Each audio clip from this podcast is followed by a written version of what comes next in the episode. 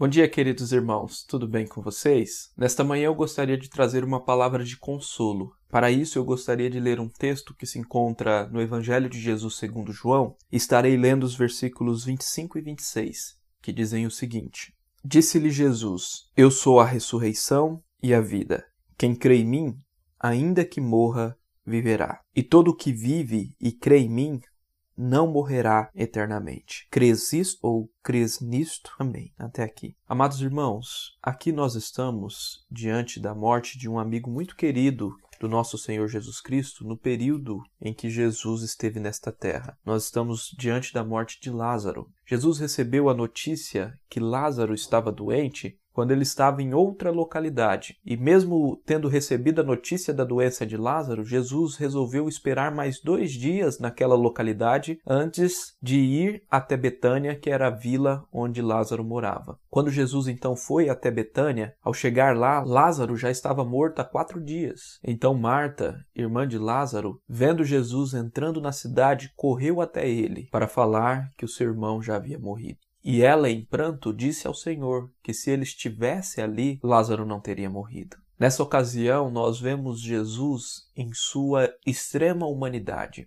O texto bíblico nos diz, nos versículos seguintes, que ao ver o sofrimento de Marta e também de Maria, o espírito do nosso Senhor Jesus Cristo se agitou no seu interior. E então Jesus chorou. Jesus então sendo 100% homem, tomado ali daquele sentimento de luto, de tristeza e de angústia, chora. Chora porque um amigo seu estava morto e chora também por ver a tristeza no coração daqueles que ele amava. E é interessante pensar que Jesus chorou naquele momento porque Jesus sabia que iria ressuscitar Lázaro logo em seguida. Ele sabia que aquele momento era um momento em que ele demonstraria a sua glória por meio da ressurreição de Lázaro, mas ainda assim ele chora. Westcott diz que o nosso Senhor Jesus Cristo é tomado pelos nossos sentimentos de fraqueza. E lá na carta aos Hebreus, no capítulo 4, no versículo 15, nós aprendemos que nós temos um sumo sacerdote que se compadece de nós, porque ele mesmo foi tentado em todas as coisas à nossa semelhança, sem pecado, claro, mas Jesus experienciou esta vida humana. Ele sabe o que é sofrimento, angústia, dor e luto, então ele chorou. O que é bonito nessa história é que logo em seguida ele traz um ensinamento para nós que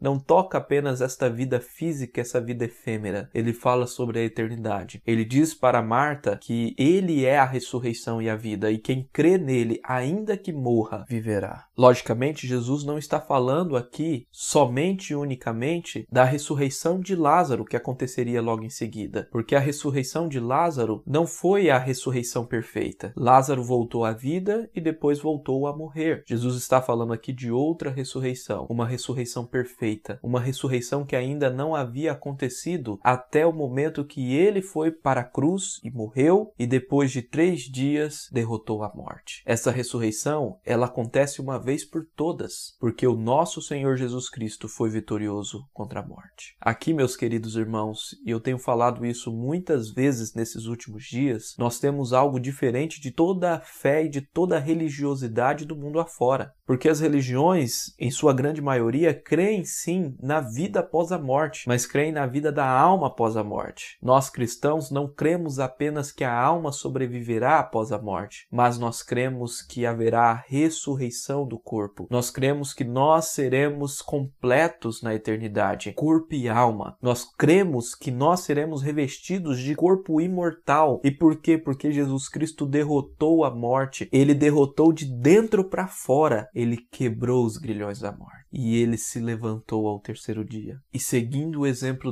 dele, nós também seremos ressuscitados pelo nosso Deus. Isto é maravilhoso. É interessante que Jesus, ao defender a ressurreição para uma classe de judeus que não criam na ressurreição, chamada de saduceus, Jesus falou que ele não é Deus de mortos. E ele falou em um contexto em que ele diz que o nosso Senhor Yahvé é Deus de Abraão, Isaac e Jacó. E como ele é Deus de Abraão, Isaac e Jacó, se Abraão, Isaac e Jacó não estão vivos, ele não é Deus de mortos, ele é Deus de vivos. Então, nesta ênfase que Jesus dá, repreendendo os saduceus que não criam na ressurreição, Jesus aponta para o fato de que Abraão, Isaac e Jacó já estão na eternidade e não estão na sepultura, porque da sepultura não pode vir louvor algum, mas eles estão com Deus. Isto nós cremos. Nós cremos que aquele que crê no nosso Senhor Jesus Cristo, ainda que morra, viverá. Sim, nós cremos, meus irmãos, que quem crê no nosso Senhor Jesus Cristo não morrerá eternamente.